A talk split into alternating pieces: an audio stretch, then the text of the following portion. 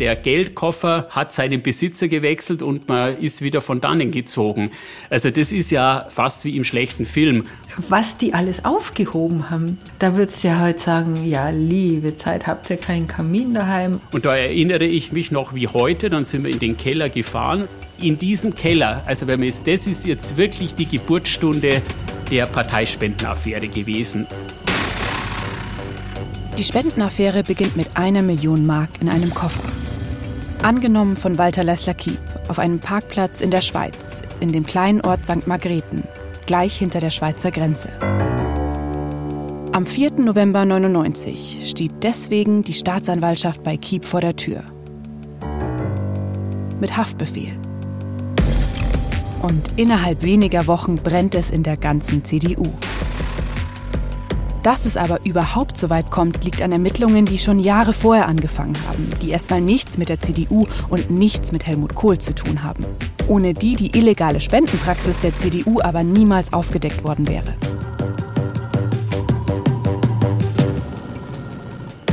Das Ganze sind Ermittlungen, die man so eigentlich nur aus Politthrillern kennt. Ermittlungen, die sich schon jahrelang hinziehen. Und diese Geschichte hat alles für ein gutes Drehbuch. Staatsanwälte, die Spuren bis ins Ausland verfolgen. Investigativjournalisten, die aufmerksam werden und anfangen zu recherchieren. Menschen, die sich auf der Flucht in andere Länder absetzen und geheime Codes, die schließlich von den Ermittlern entschlüsselt werden.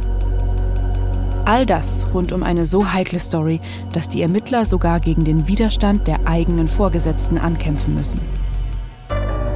Wenn sich da zwei Staatsanwälte in Augsburg nicht so festgebissen hätten, dann hätte die CDU bis zum heutigen Tag ihren großen Ehrenvorsitzenden Kohl auf dem Sockel sitzen und kein Mensch hätte sich je um irgendwas gekümmert. Diese Staatsanwälte aus Augsburg haben den Niedergang von Helmut Kohl möglich gemacht. Und ihre Geschichte erzählen wir heute. Ich bin Cornelia Neumeier und das ist Affäre Deutschland. Folge 5 die Ermittler.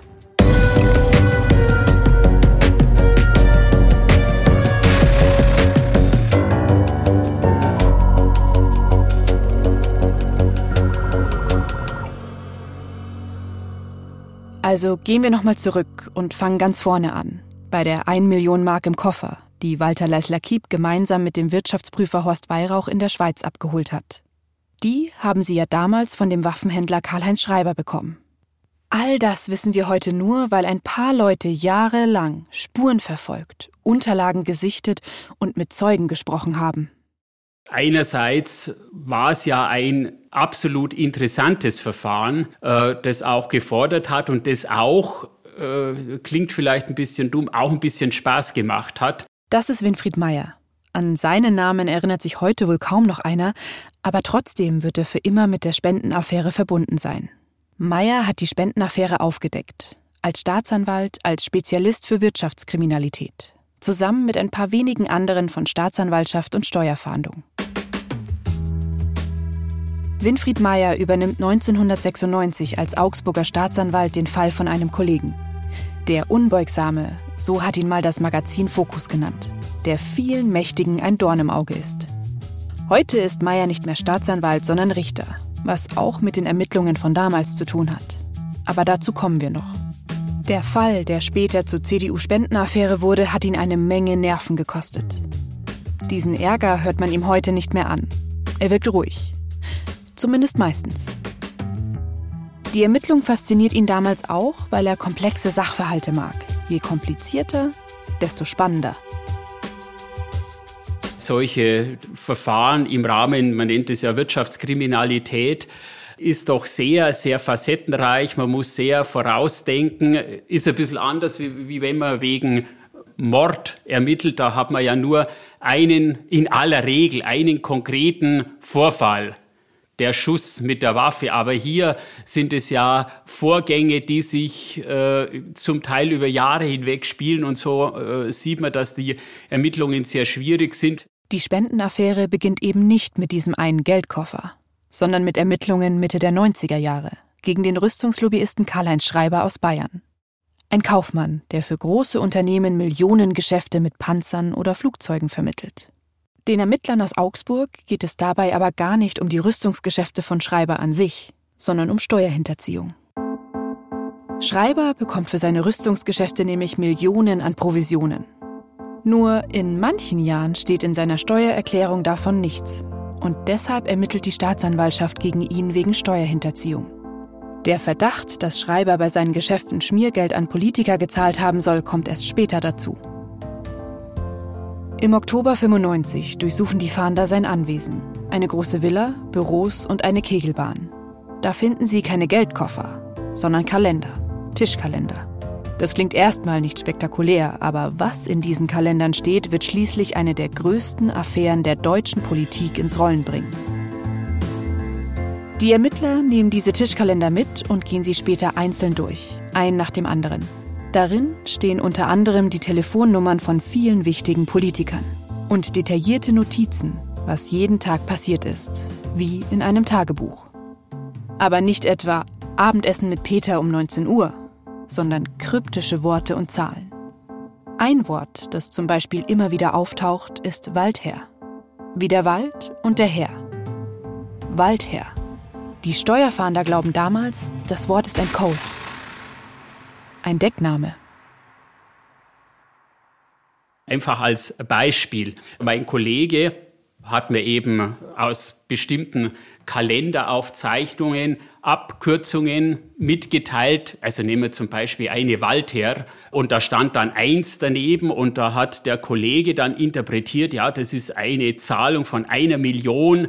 Das klingt alles erstmal ziemlich abwegig, wie in einem Spionagethriller. Auch Winfried Meyer denkt das erstmal, als er das Verfahren von einem Kollegen übernimmt. Ich kann mich noch gut erinnern, als er versuchte, mich einzuführen, da habe ich mir gedacht, also äh, der hat schon auch sehr viel, sehr viel Fantasie und hier einen konkreten Tatverdacht draus zu machen. Also rundum, ich war eigentlich etwas skeptisch. Doch das wird sich noch ändern. Meyer und seine Kollegen vergleichen die Einträge im Kalender mit Namen von Politikern. Zum Beispiel mit den Politikern, die mit dem heiklen Panzergeschäft Anfang der 90er Jahre zu tun hatten. Also dem Deal, als 36 Spürpanzer nach Saudi-Arabien verkauft werden sollten. Die Ermittler vergleichen die Kürzel aus dem Kalender mit echten Namen und suchen so, was zusammenpassen könnte. Und manchmal passt es. Wenn man sich dann doch intensiv mit der Sache auseinandersetzt, dann sieht man, dass nicht nur die eine Kalenderaufzeichnung ist, sondern warum kommt man zum Beispiel auf Wald her? Da steht dann zum Beispiel an einem bestimmten Tag Geburtstag Waldherr. Dann kann man mal nachschauen, ja, wer ist denn das? Dann passt es vielleicht zusammen. Äh, jetzt nur als so Beispiel, als, als ein Indiz. Ach, äh, das ist der Geburtstag eben des Herrn Walter Leisler-Kiep als Beispiel. Waldherr. Könnte das tatsächlich Walter Leisler-Kiep sein?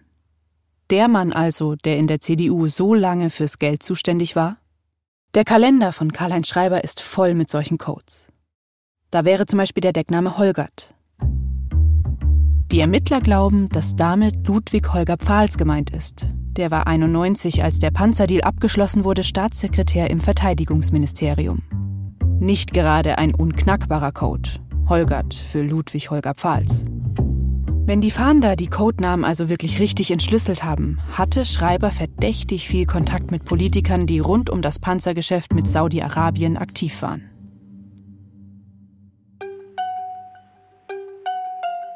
Und wenn die Ermittler auch noch recht damit haben, dass zum Beispiel die Zahl 1 im Kalender für eine Million steht, dann ist ziemlich viel Geld im Spiel. Es würde bedeuten, dass Kiep von Schreiber eine Million Mark bekommen hat. Waldherr 1. Da wechselt eine Million den Besitzer im Bar. Warum macht man das? Von einem Konto, das gespeist wurde von einem Panzerdeal. Also das ist ja schon mal so ein bisschen, naja, Augsburg ist Schwaben, da würde man sagen, das hat ein Geschmäckle.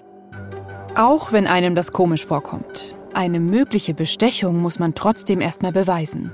Und dafür braucht man mehr als ein paar Codes im Kalender, die man mit einem Geburtstag abgleicht und dann hofft, dass das alles zusammenpasst.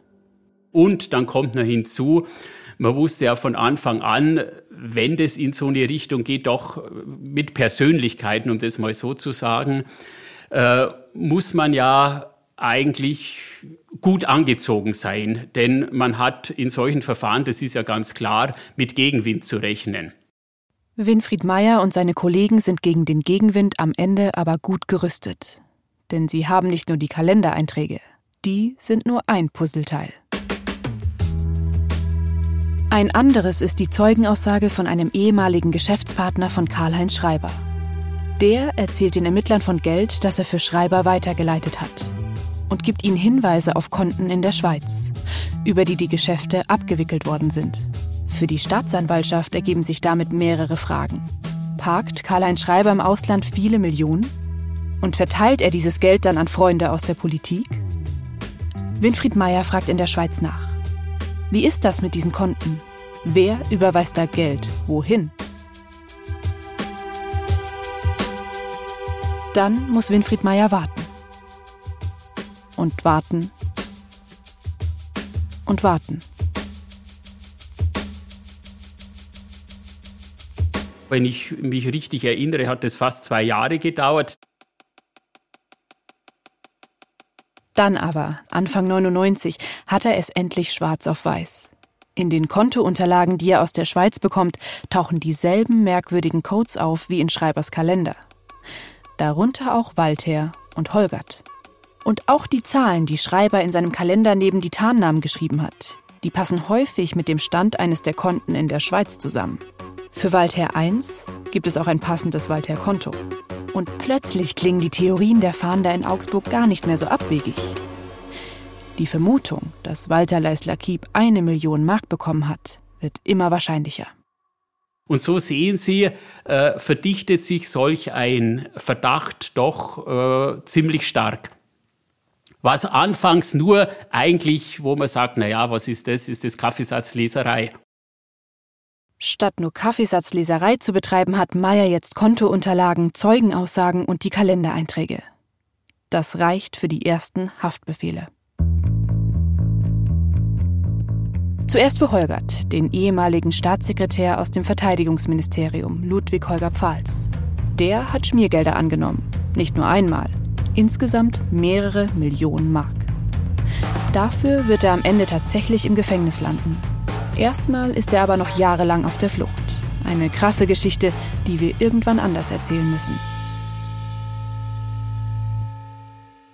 Und auch für Waldherr hat Meyer am Ende einen Haftbefehl. Es war ja unterm Strich äh, eigentlich wie im schlechten Film. Es wird eine Million D-Mark abgehoben äh, es wurde dann zu einem Einkaufscenter in St. Margareten gefahren und, äh, und der Geldkoffer hat seinen Besitzer gewechselt und man ist wieder von dannen gezogen. Also das ist ja äh, eigentlich sowas fast wie im schlechten Film.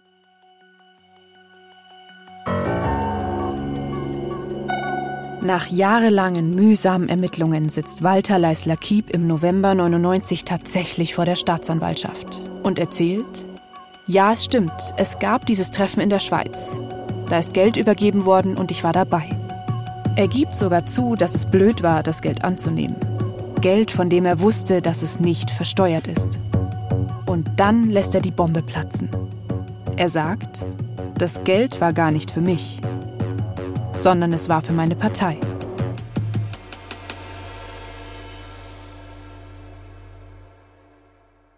Wir kommen eigentlich jetzt erst zur Parteispendenaffäre. Denn bislang war es ja so, eins oder eine Mio Walter, also gut, das hat Herr Leisler-Kiep bekommen, eine Million und die hat er vielleicht nicht versteuert. Also Steuerhinterziehung äh, Leisler-Kiep. Nur sagte jetzt der frühere Schatzmeister der CDU, nein, das Geld war nicht für mich, sondern es war für die CDU, sprich eine Parteispende. Die Folge ist jetzt, dass mein Haftbefehl, der ja auf Steuerhinterziehung Kiep lautete, eigentlich in sich zusammengebrochen ist, weil wenn er nicht das Geld für sich bekommen hat, musste er das Geld ja auch nicht versteuern. Aber es war dann ein Geld, das die CDU bekommen hat und das jetzt auch nicht in den Rechenschaftsberichten äh, der CDU enthalten war. Und jetzt musste man natürlich letztlich dem Vorwurf nachgehen, was ist jetzt mit dem Geld? Gehört es Leisler Kiep, sprich Steuerhinterziehung, oder aber ist es Parteifinanzierung, gehört letztlich der Partei, gehört der CDU? Winfried Meyer und seine Kollegen wollen also erstmal herausfinden, wo die Million Mark eigentlich gelandet ist. Laut Kiep ja bei der CDU. Meyer holt sich also dafür einen Durchsuchungsbeschluss. Und zwar für Horst Weihrauch, den Wirtschaftsprüfer der CDU, der auf dem Schweizer Parkplatz mit dabei war und der die Konten verwaltet. Und fährt gemeinsam mit einem seiner Steuerfahnder zu Weihrauchs Kanzlei. Und wir haben uns dann natürlich auch so ein bisschen abgesprochen, ja, wie managen wir jetzt die ganze Sache? Gut, und dann haben wir uns irgendwie so auf diesen Plan ein bisschen geeinigt, dass wir beide heute gekommen sind, ganz artig Grüß Gott gesagt haben und dann ist es, wie das in solchen Fällen immer ist, ja, Herr Staatsanwalt, nehmen Sie doch Platz und da wird einem Gebäck und Kaffee angeboten und wir suchen natürlich die Unterlagen zusammen.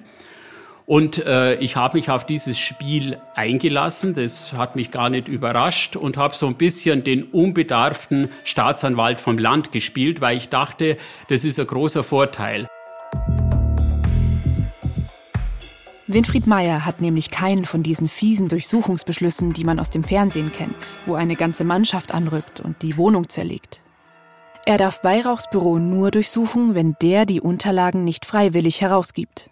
Das heißt, wenn Horst Weihrauch Winfried Meyer einfach irgendwelche Unterlagen in die Hand drückt, also völlig unwichtige oder falsche, die mit dem Fall am Ende gar nichts zu tun haben, könnte Meyer nichts dagegen tun. Also braucht er einen Plan. Wir haben dann die Unterlagen bekommen und dann, das hatten wir abgesprochen, dann haben wir gesagt, na ja, Sie wissen schon in einem Fall, wo jetzt die ganze Bundesrepublik auf uns schaut, Sie haben sicher Verständnis, wenn wir uns jetzt da nicht nur unbesehen die Unterlagen geben lassen, sondern wenn wir jetzt auch ein paar Transaktionen auf diesem Konto, auf das Geld ja eingezahlt worden ist, äh, erklären lassen. Die Taktik geht anscheinend auf. Weihrauch gibt bereitwillig Auskunft und erzählt, wo er die Millionen Mark eingezahlt hat. Er legt außerdem Abrechnungen über Dienstreisen auf den Tisch. So viele Fahrten in die Schweiz? Bei Meyer läuten die Alarmglocken. Er fragt weiter, nach immer mehr Unterlagen, immer mehr Belegen. Und irgendwann sagt Weihrauch, ja, also diese Unterlagen, die sind im Keller.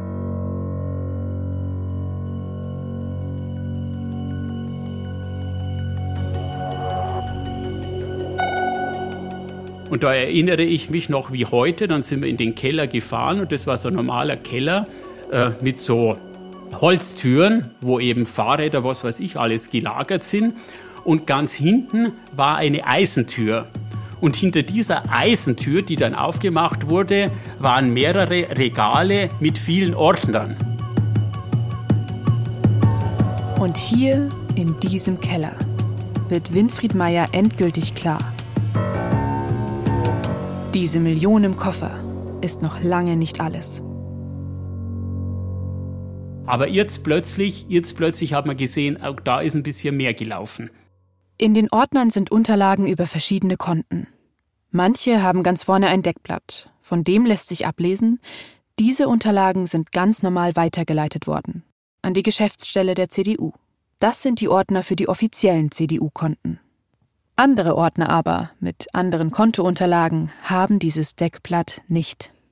Und jetzt sehen Sie in diesem Keller, also wenn man jetzt, das ist jetzt wirklich die Geburtsstunde der Parteispendenaffäre gewesen. Für Winfried Meyer sieht es so aus, als hätte die CDU eine Art doppelte Buchführung mit offiziellen und nicht offiziellen Unterlagen.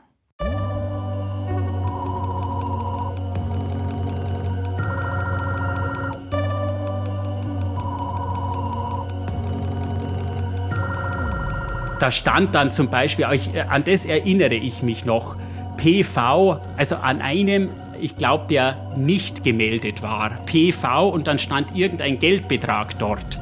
Das ist dann auch so eine Geschichte. Ja, was heißt PV? Da ist jetzt wieder die Fantasie von jedermann gefragt. Letztlich hundertprozentig geklärt ist es nicht, aber PV, CDU, das könnte Parteivorsitzender heißen. Der Parteivorsitzende zum Zeitpunkt der Geldübergabe in der Schweiz war das Helmut Kohl.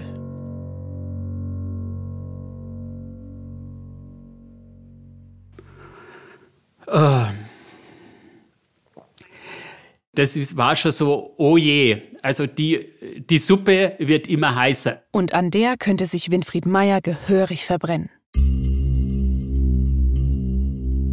Er muss bei seinen Ermittlungen seine vorgesetzten Behörden, darunter die Generalstaatsanwaltschaft, immer darüber informieren, was er tut und braucht ihre Zustimmung. Die bekommt er bei diesen Ermittlungen nicht immer.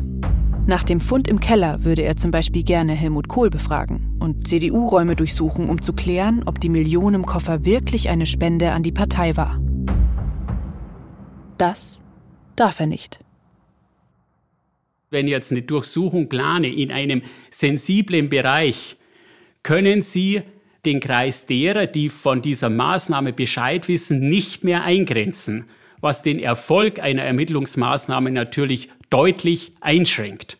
Sie müssen jetzt mitteilen, das Ganze dem Generalstaatsanwalt und der teilt es wohl wieder dem Justizministerium mit. Und da sind natürlich undichte Stellen nicht auszuschließen. Ob tatsächlich was äh, durchgesickert ist, weiß man nicht. Sie sind aber nicht auszuschließen. Staatsanwälte in Deutschland sind nicht unabhängig. Anders als es zum Beispiel Richter sind, sind sie weisungsgebunden. Sie sind also quasi nur Vertreter ihrer Chefs. Und von denen gibt es so einige in verschiedenen Behörden. In der Hierarchie ganz oben ist der jeweilige Justizminister. Dieses Konstrukt ist für Meyer ein Problem, denn nicht jeder ist von seinen Ermittlungen begeistert. Ganz im Gegenteil. Jedenfalls hatte ich nicht das Gefühl, äh, dass ich hier volle Unterstützung äh, von der vorgesetzten Behörde hatte. Meyers Ermittlungen werden immer wieder behindert. Er sagt, dass er in Anführungszeichen gebeten wird, in bestimmten Dingen nicht mehr zu ermitteln oder Berichte auf Anweisung von oben umzuschreiben. Er erzählt, dass Haftbefehle verzögert wurden. Kurz, Winfried Meyer kann nicht so ermitteln, wie er es gerne würde. Die Vorgesetzten von Meyer werden später übrigens bestreiten, dass auf die Ermittlungen unzulässig Einfluss genommen wurde.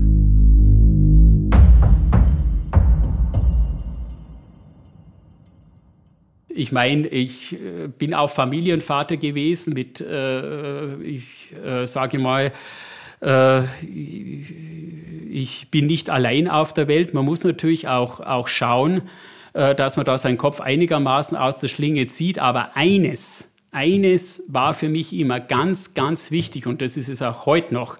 Es war für mich von entscheidender Bedeutung, äh, dass ich mich nicht angreifbar mache. Und drum, ich bin damals in der Presse oft als mutig oder sonst was dargestellt worden. Ich weiß gar nicht, ob das stimmt. Ich habe mir immer alles sehr, sehr wohl überlegt, weil ich wusste, ein falscher Schritt in so einem Verfahren, ein falscher Schritt und ich bin weg vom Fenster.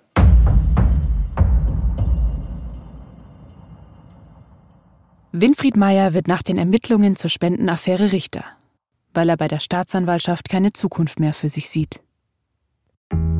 Inzwischen ist er ein wenig entschädigt worden für den ganzen Ärger von damals. Er hat Preise bekommen für Zivilcourage. Und wenn er jetzt nach so vielen Jahren zurückschaut, regt er sich sehr viel weniger auf als früher. Das hat auch andere Zeiten gegeben, da hat mich das äh, vielleicht emotional schon deutlich stärker äh, berührt, einfach weil dieses Verfahren schon ein bisschen auch an die Nieren gegangen ist. Aber mittlerweile sind doch, äh, ich denke, circa 20 Jahre vergangen und äh, man sieht doch mit, oder man versucht, ich sage es besser so, mit gewisser Gelassenheit zurückzublicken.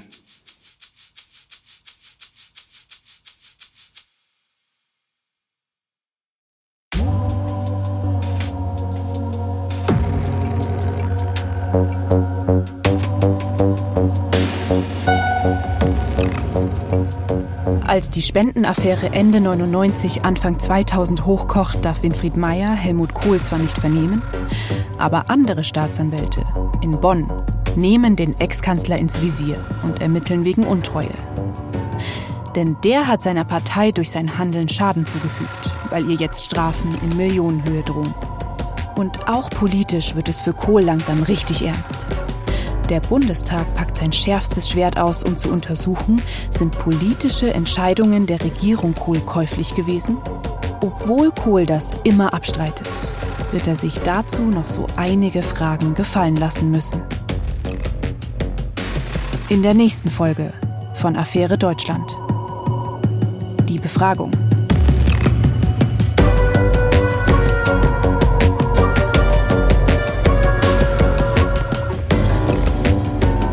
Auf Deutsch, Schreiber gibt eine Million, die Bundesregierung liefert Panzer.